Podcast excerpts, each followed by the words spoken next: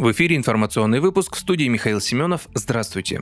Кабмине подготовили поправки к законопроекту о ротации госслужащих. По закону ротация проводится в территориальных органах надзорных ведомств, различных министерств, служб, таких как Роспотребнадзор, ФАС, МВД и так далее, среди руководящих должностей. В ее рамках служащие могут работать на одной должности от 3 до 5 лет без возможности продления или перехода на должность ниже в том же территориальном подразделении. В феврале этого года группа сенаторов внесла в Госдуму законопроект, смягчающий условия ротации гражданских служащих в территориальных органах надзорных ведомств. В частности, предлагается разрешить работодателям продлевать срок службы на ротационной должности на период от 3 до 5 лет. Помимо этого расширяются гарантии для гражданских служащих, которые отказываются от ротации. У них есть право отказаться от переезда по уважительным причинам, к примеру, если семья чиновника по состоянию здоровья не может проживать там, куда его переводят. Если у отказа от переезда нет уважительных причин, ему могут предложить вакантную должность в том же или другом ведомстве. Сейчас документ готовится ко второму чтению в Государственной Думе.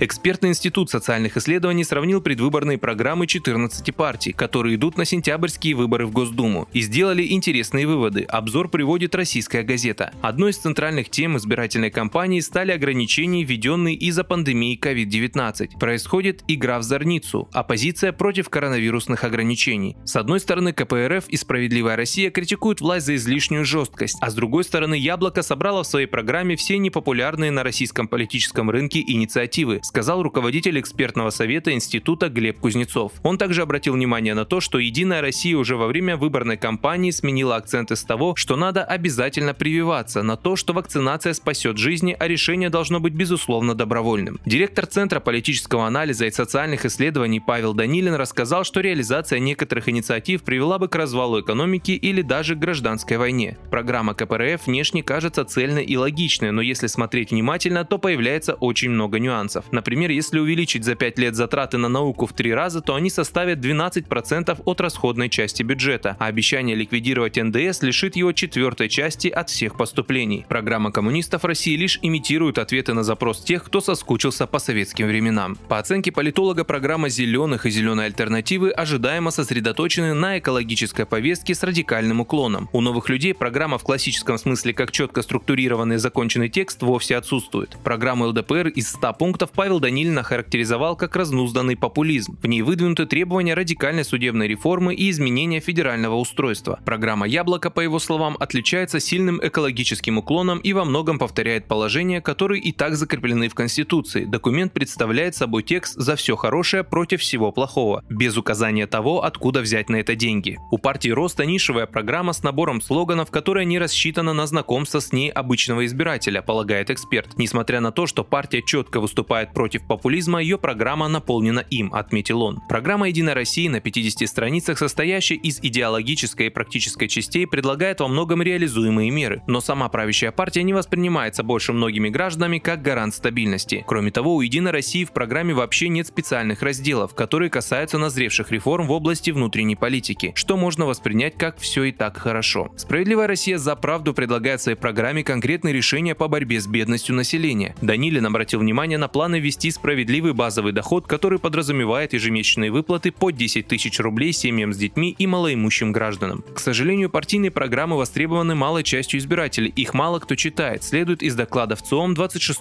августа. Мошенники стали чаще взламывать аккаунты россиян на портале госуслуг, сообщили в компании по производству систем борьбы с утечками данных DeviceLock. Кроме того, в Даркнете зафиксировали рост продаж учетных записей по цене около 40 рублей за новый и 4-5 рублей за использованный профиль. По словам опрошенных известиями экспертов, растущий интерес мошенников к ресурсу напрямую связан с расширением спектра услуг, предлагаемых через госуслуги. Взламывая или покупая аккаунты, мошенники получают доступ к огромному количеству информации о человеке. В личном кабинете содержатся паспортные данные пользователя, СНИЛС, ИНН, ОМС и ДМС, сведения об автомобиле и недвижимости, банковские карты и электронно-цифровые цифровая подпись, которая позволяет распоряжаться имуществом. Доступ к этим данным позволяет украсть деньги, провести различные операции и даже подарить недвижимость. Защититься от взлома аккаунта можно используя двухфакторную авторизацию, при которой зайти на страницу можно только при введении кода из SMS. Также очень важно внимательно относиться к переходу по ссылкам из любых сообщений электронной почты. Уведомления от госуслуг могут приходить только с адреса noureply собакагосуслуги.ру.